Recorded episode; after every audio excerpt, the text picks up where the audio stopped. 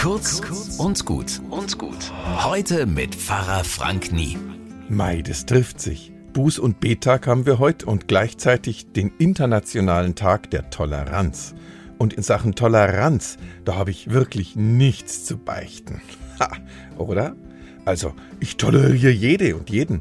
Hauptsache, sie haben die gleiche Meinung wie ich und gehen mir nicht auf den Geist. Spielende Kinder toleriere ich total auf dem Spielplatz weit da hinten. Muslime, aber klar bloß, ihren Gebetsruf, den sollen sie stecken lassen.